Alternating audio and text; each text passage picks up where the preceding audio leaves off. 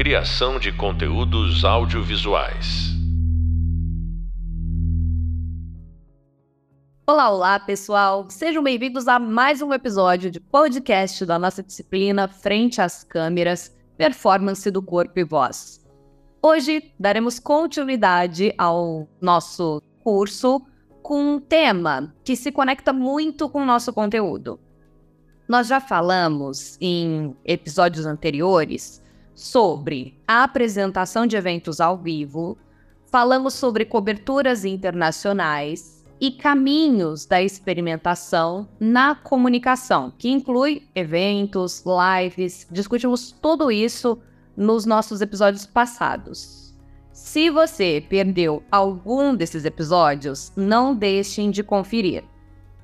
Também é importante relembrar que a contextualização em nosso Hub Leitura e que os vídeos presentes aqui no Hub Visual complementam os papos que nós estamos tendo aqui nessa disciplina.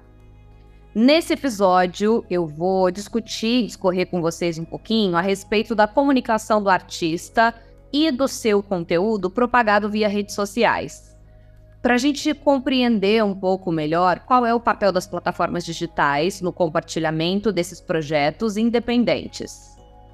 Portanto, para essa conversa, eu gostaria que vocês estivessem é, preparados para entender a comunicação midiática que é feita a partir das mídias de um artista, de uma pessoa que já tem um trabalho muito bem estruturado e, portanto, é, quer propagar essa subversão nas redes sociais de maneira ou disruptiva ou inovadora.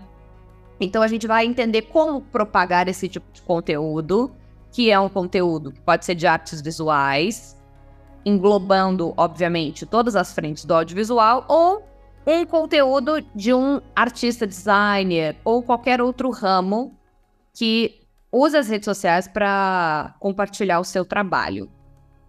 Hoje a gente vai entender também um pouco, analisando alguns tipos de perfis nas mídias sociais que tomaram proporções mundiais, que é o caso do artista Gabriel Vickbold. Para a gente começar com o nosso primeiro exemplo de, de análise de caso, o artista Gabriel Vickbold é um artista brasileiro que, na verdade, começou com a música, depois da sua carreira musical, ele ingressou na fotografia, após a fotografia na pintura, e hoje em dia ele faz um tipo de comunicação integrada. Nas redes sociais do perfil dele, é como se você estivesse numa agência de publicidade e cada post é totalmente pensado e calculado para compartilhar, primeiro, o que a gente já viu em episódios anteriores, um lifestyle que seja coerente com a produção de massa desse artista. Num segundo momento, além do lifestyle, fotos que remetem às pessoas interagindo com a obra do artista, ele interagindo com a própria obra. Por que isso é interessante do ponto de vista de comunicação com redes sociais? Se você, por exemplo, é um pintor e você posta nas redes sociais uma foto do seu quadro, só do quadro, talvez essa foto não crie tanta conexão com o público, principalmente se for uma pintura abstrata. É, se você tiver um ambiente social em que essa pintura está inserido, você oferece para o seu espectador informações que são informações referentes a, primeiro, qual é a classe social que você atende, quais são os status que as pessoas vão alcançar ao adquirir uma obra sua, porque, na verdade, os grandes admiradores de obra de arte, principalmente quando você fala do mercado de luxo, são pessoas que querem exibir as obras que colecionam. Então, uh, à medida em que você gostaria de criar valor na sua mercadoria, você precisa inserir essa mercadoria no contexto social que você quer fazer parte. Se você tiver um contexto social mais disruptivo, por assim dizer, como por exemplo a arte de rua, street art, você pode também fazer intervenções artísticas, provocar ruídos na cidade e compartilhar a experiência desse evento nas suas redes sociais. A experiência. Portanto, é mais interessante que você faça um rios contando a história, um vídeo com voz off narrando a história e o contexto da instalação que você está fazendo, do que colocar a obra pela obra. A não ser que você já, se, já seja um artista de nível é, global, como o Gabriel Wickbold alcançou esse lugar, mas ele alcançou esse lugar trabalhando com as redes sociais. E é interessante a gente saber que artistas que já são mais consagrados no mercado de elite das artes podem, enfim, simplesmente se darem ao luxo de postarem a foto pela foto, como é o caso da artista Regina Parra, que está com a exposição Pagu aqui na cidade de São Paulo atualmente, na Bienal. É, na Pinacoteca. E, enfim, a gente tem que entender e começar a conversar justamente é, quais são as motivações que, que os artistas e que vocês que querem se comunicar através das redes sociais querem para construir esse espaço virtual. Não só na arte, mas a respeito da comunicação. A gente tem que entender qual é a intenção da mensagem, qual é o real propósito dessa comunicação. Porque essa comunicação que produz conteúdo via redes sociais, ela vai inaugurar, por exemplo, outros, é, outros produtos que são derivados, que isso se relaciona, inclusive, com o nosso podcast passado, que a gente falou de produtos e lives. Muitas vezes, um movimento de compartilhamento nas redes sociais é um movimento de compartilhamento que acontece para que as pessoas sejam levadas a consumir outros tipos de produtos. Então, para os artistas que começam com o conteúdo via redes sociais e depois descobrem uma forma de produzir obras de arte ou conteúdo audiovisual, é algo bem interessante. Agora, para a gente entender o ponto de partida que leva você a criar um conteúdo derivado das experiências do próprio trabalho, é interessante a gente pensar também um espaço que seja imersivo.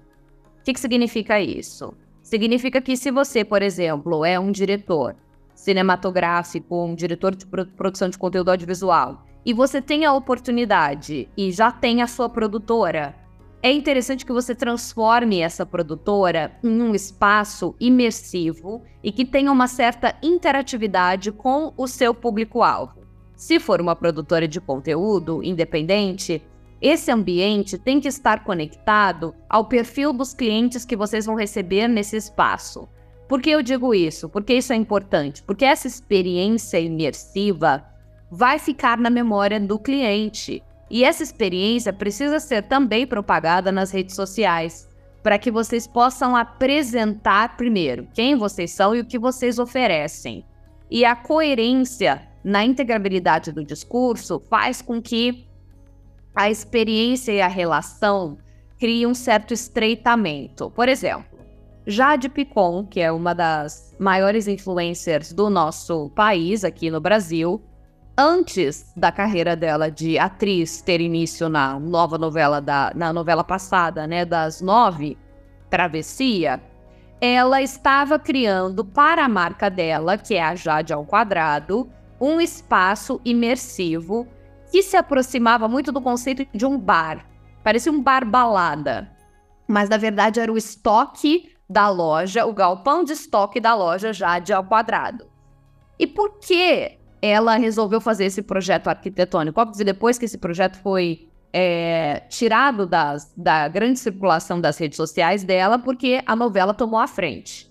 Mas prestem muita atenção nesse movimento agora, porque é, eu tenho certeza que alguns eventos da própria Jade serão feitos nessa fábrica, que é a Jade ao quadrado e que no futuro isso pode dar origem a um bar da Jade, assim como outra pessoa que usa conteúdo via redes sociais depois que também saiu um pouco da carreira de atriz, Cléo Pires.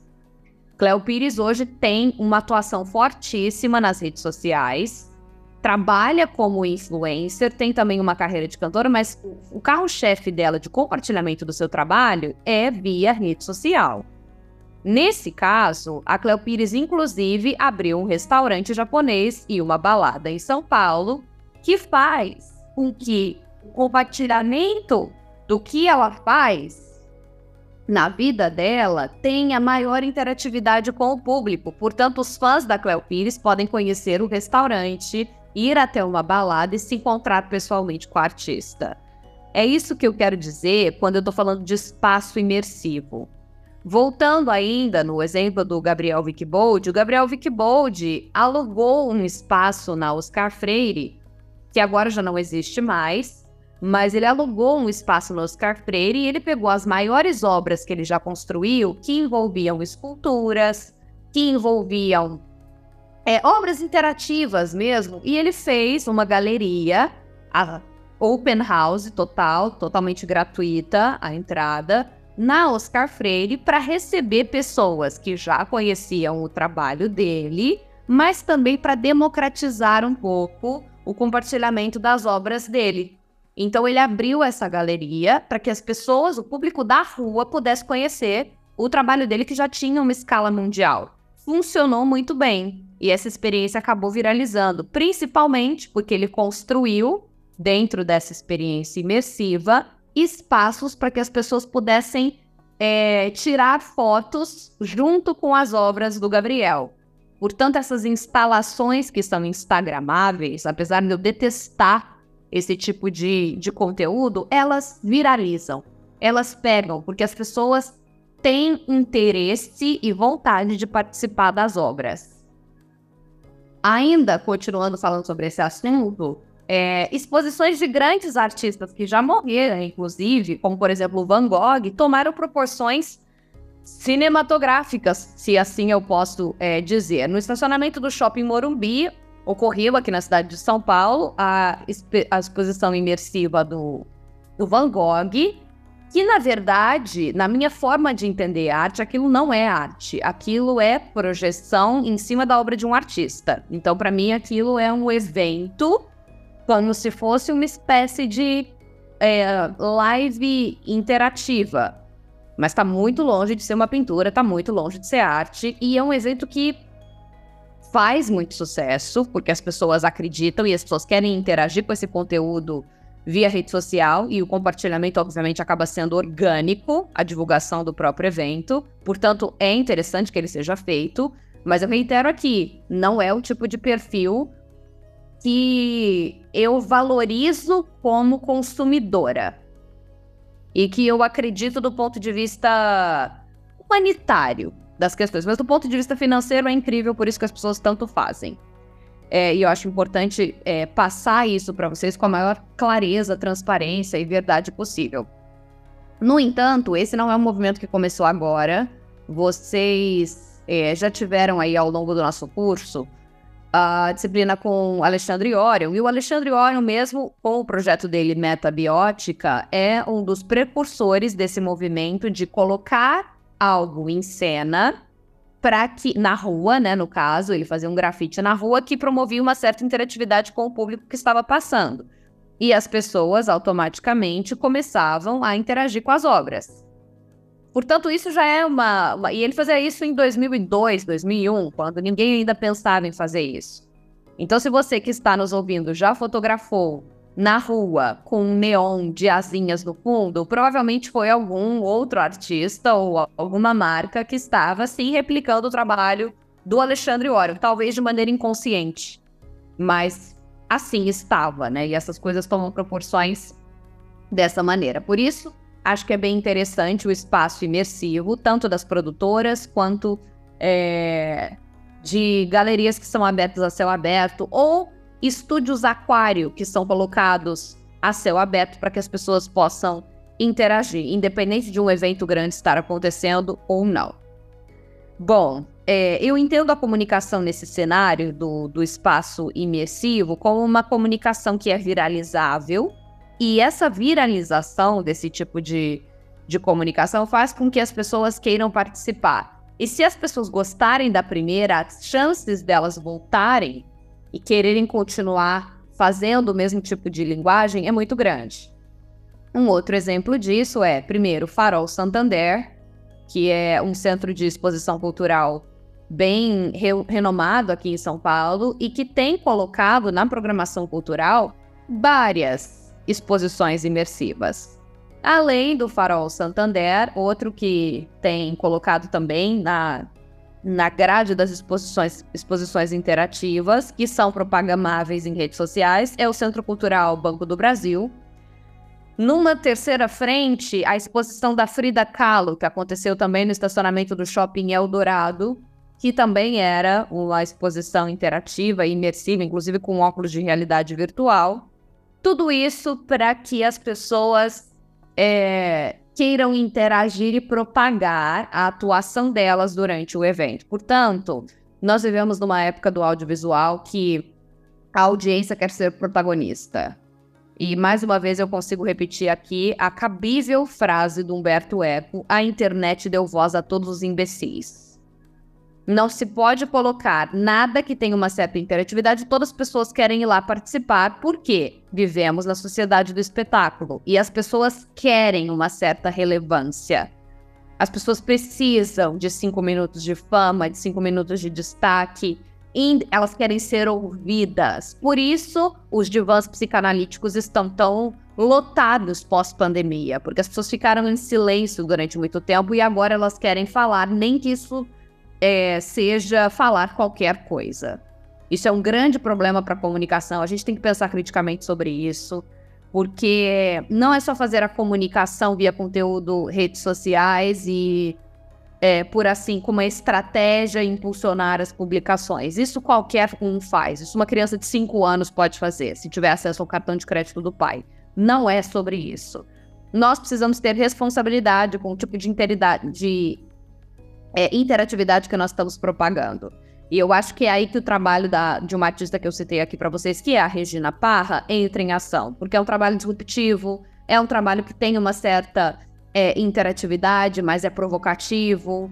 E assim como tantos outros trabalhos de, de artistas nacionais que chamam o público de uma maneira pop art, mas, no entanto, no segundo momento você percebe que tem um pouco mais de profundidade naquela relação.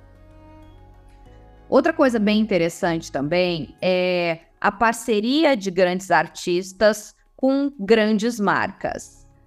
Isso traz para a comunicação certas origens e certos desdobramentos desses trabalhos que envolvem grandes, é, grandes propostas comerciais que na verdade não são comerciais, são, eu vou chamar de comerciais indiretos. Porque na verdade, quando você, uma marca, como por exemplo a BMW, para a gente continuar tratando do exemplo do Gabriel Wickbold, quanto mais desejo você consegue provocar diante do seu público, mais aquele público vai ficar sedento por acompanhar você. E a gente tem que lembrar que desejo está relacionado a uma questão filosófica e psíquica de algo que é inalcançável. É por isso que tem muito coach nas redes sociais propagando questões sobre relacionamentos que dizem que as pessoas que são muito fáceis acabam afastando as outras pessoas. Isso, do ponto de vista dos relacionamentos, é uma catástrofe é por isso que o mundo está do jeito que ele está, mas do ponto de vista do comércio e do consumo, faz todo sentido. Por isso a Disney continua atraindo milhões de pessoas para visitar os seus parques. Pessoas essas que hoje em dia já estão com 50 anos. É, então é fundamental que a gente consiga pensar sobre isso e analisar que a comunicação com redes sociais é uma forma de disparar, de disparar uma essência que provoca desejo no receptor. Esse receptor vai querer participar, interagir. É como se fosse um jogo, uma dança do acasalamento entre quem produz conteúdo e quem está recebendo conteúdo e quer ser tão parte, tão presente quanto a pessoa que está produzindo. Ou então comprar o objeto de consumo na parceria com grandes marcas. Quando a gente fala de parceria com grandes marcas também, nós temos algumas que acabam incomodando muitas pessoas. E é, eu sei que é polêmico o que eu vou dizer agora, mas por exemplo, um artista como Romero Brito, ele é um artista altamente democrático graças a Balduco. Vou repetir. Romero Brito é um artista extremamente democrático graças a Balduco. Por quê? A Balduco ofereceu para o Romero Brito a oportunidade de estampar latas de panetone durante muitos anos. Muitas pessoas que não conhecem obra de arte, muitas pessoas que não têm acesso a museus, que não têm acesso à, alta cultura, ou a, o que eu chamo de alta cultura é algo que está dentro das galerias e, portanto, precisa de ser pago para a entrada, não é entrada franca, e que muitas vezes tem muitas seguranças envolvendo o objeto da obra de arte, portanto, afasta muitas pessoas de interagirem com a obra. É isso que eu quero dizer. A lata de panetone está na prateleira do supermercado, portanto, ela pode ser consumida por todas as pessoas por todas as pessoas. Quem se interessar, passar na prateleira, achar aquela lata bonita, colorida e, que e quiser levar para casa, vai ter indiretamente uma obra do Romero Brito na sua cozinha.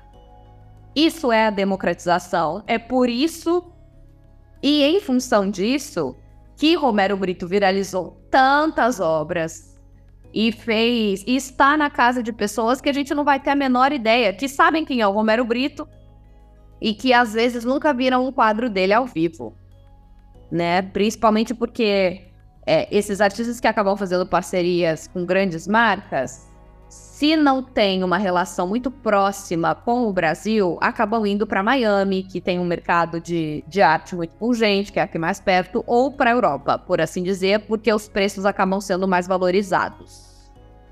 Do ponto de vista de artistas nacionais que vão para a Europa e depois voltam para cá.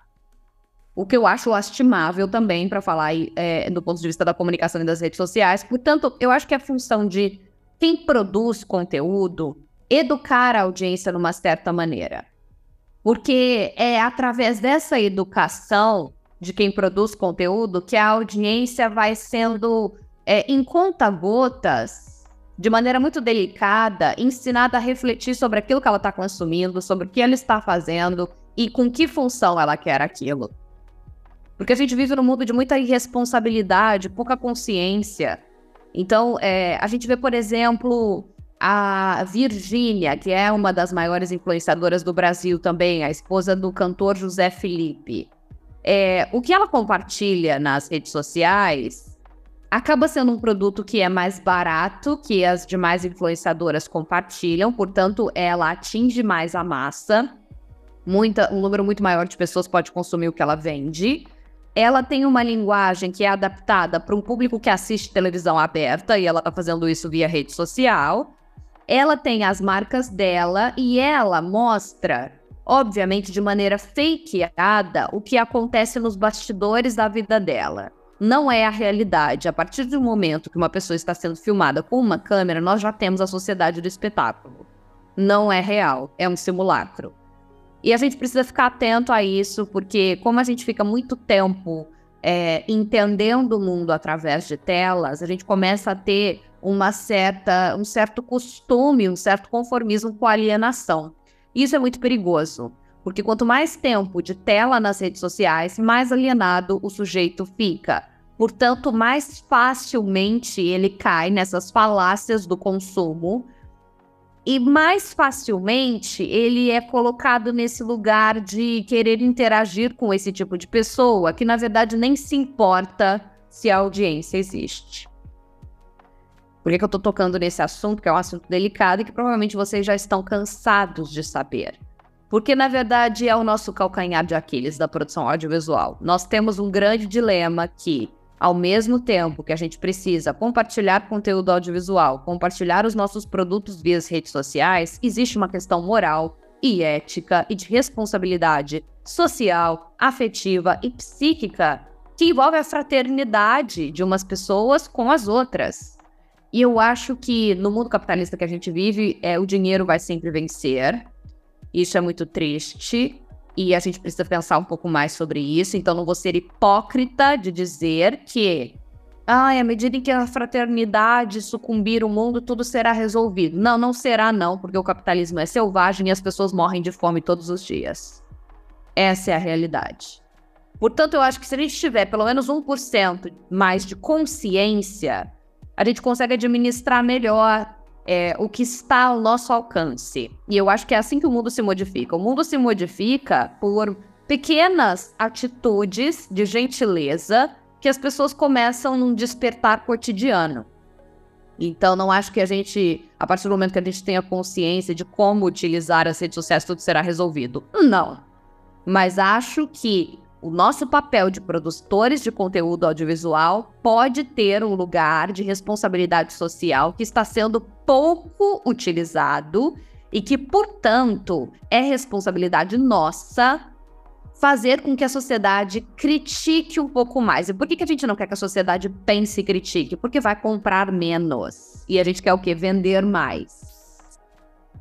Então, ao mesmo tempo que a gente, é, a gente fica, acaba ficando refém dos próprios produtos, mas que a gente ofereça coisas melhores. Eu acredito que a partir do momento em que as pessoas tiverem melhores é, oportunidades de consumo, elas vão ficar, obviamente, um pouco mais seletivas, mas, no entanto, no mundo que as pessoas trabalham tanto e que a gente vive na sociedade do cansaço, que o Byung-Chul Han, que é um autor sul-coreano, bem já tratou, é interessante que a gente é, perceba que sempre haverá lugar para o banal, para o divertimento e para o que é viralizável. Por quê? Porque as pessoas estão cansadas e esgotadas e pensar cansa.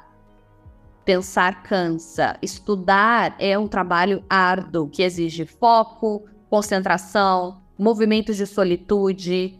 Então, essa relação que é via rede social é uma relação que vai até a página 3. A evolução do sujeito, a evolução do consumidor se dá na individualidade. A gente se aliena no coletivo e a gente floresce no individual na particularidade. Essa frase, inclusive, é uma frase da psiquiatra Ana Beatriz, que tem podcasts, trabalha com mídias sociais e que está fazendo um trabalho incrível, educando as pessoas e oferecendo vários conteúdos relacionados à saúde mental é, nas suas plataformas e no seu programa de podcast, enquanto ela conversa, por exemplo, com a Suzana Vieira. Eu acho que isso é um bom papel, isso é um bom produto do ponto de vista é, do, de um produto que está compartilhando algo que mude a vida das pessoas e que impacte. A lata de panetone do Romero Brito também da mesma forma, porque quantas pessoas passaram natais que eram pouco coloridos, que não tinham nenhuma, nenhum tipo de decoração, e às vezes aquela lata de panetone balduco que veio na cesta básica do trabalho, nada básica, né? Mas que veio na cesta de fim de ano de vários funcionários de grandes empresas, talvez aquilo tenha alegrado as pessoas e essa memória fique como símbolo através dessa lata de panetone que tem uma pintura do Romero Brito. Eu acho que isso é fundamental para a gente pensar e analisar, né? Um outro ponto interessante também, voltando para a comunicação do artista Gabriel Wickbold, nós tivemos o Gabriel Wickbold entrevistando personalidades no festival The Town, e a criação de conteúdo audiovisual que ele produziu para o Detal é uma criação de conteúdo que está voltada na vulnerabilidade dos artistas que vão subir ao palco. Esse tipo de entrevista é um tipo de entrevista muito bem, muito é, bem feito, é interessante do ponto de vista da autenticidade, porque você é, em canais fechados, abertos, mas com uma audiência mais baixa, como por exemplo a TV Cultura, nós temos um programa como Roda Viva ou Provocações, que são programas que têm um alto teor de mensagens que às vezes a audiência de massa não se interessa muito por eles.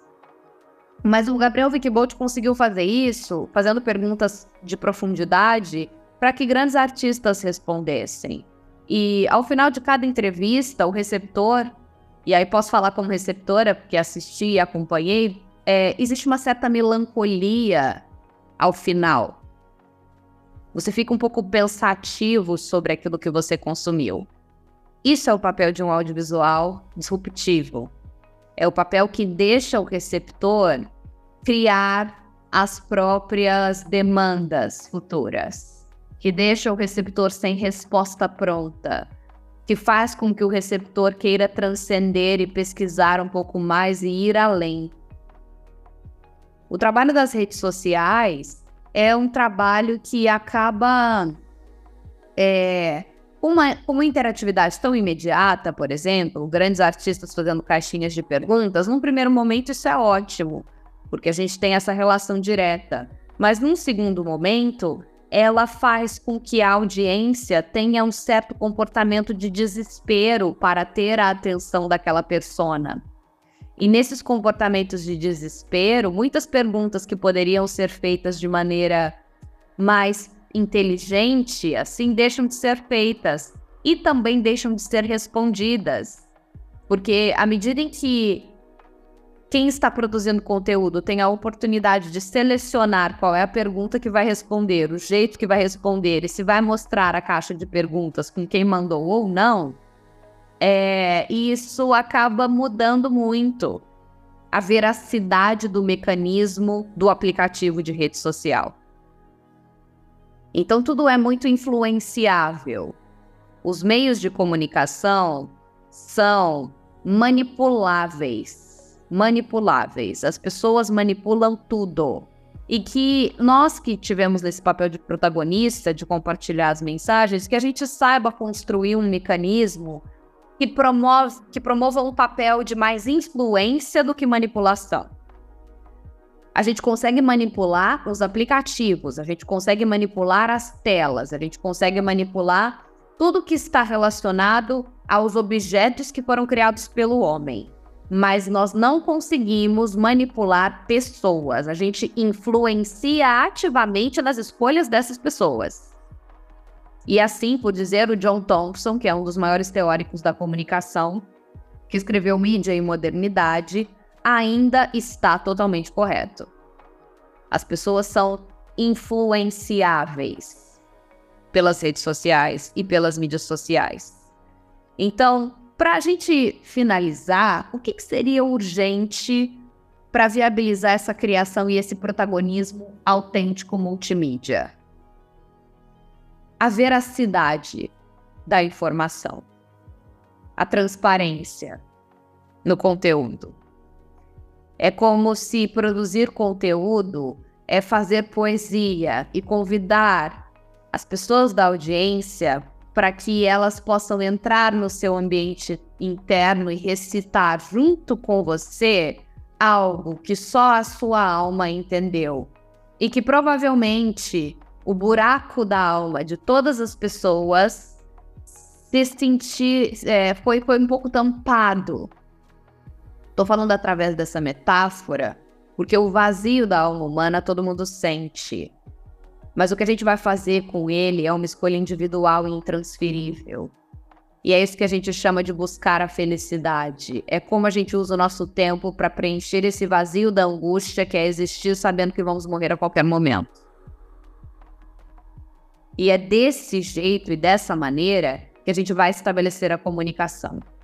E estabelecendo esse tipo de comunicação, que nós vamos transcender e compartilhar com as pessoas aquilo que fez com que a nossa vida florescesse.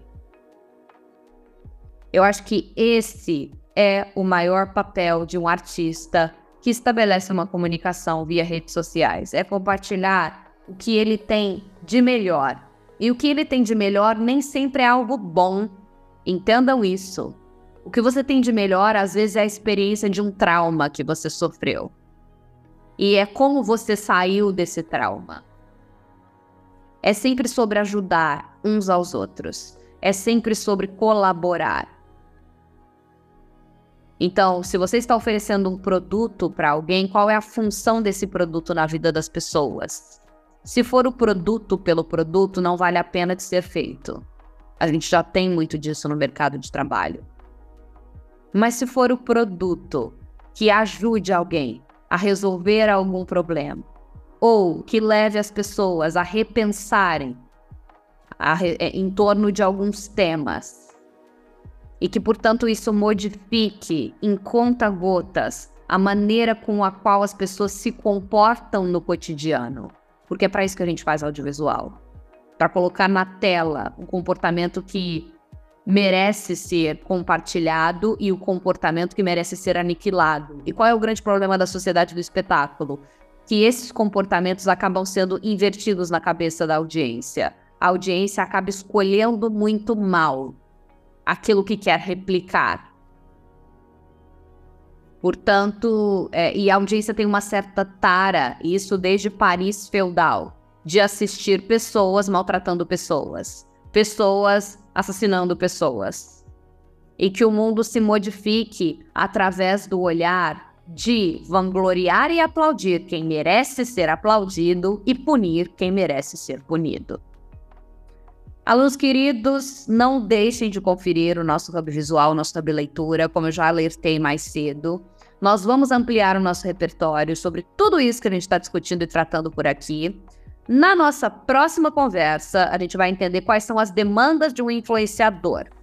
Eu espero todo mundo para me ouvir mais uma vez e para a gente continuar construindo esse canal belíssimo de comunicação e interatividade.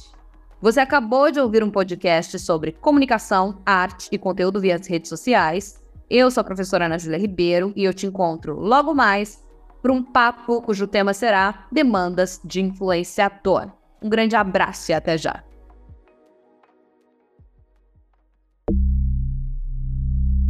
Criação de conteúdos audiovisuais.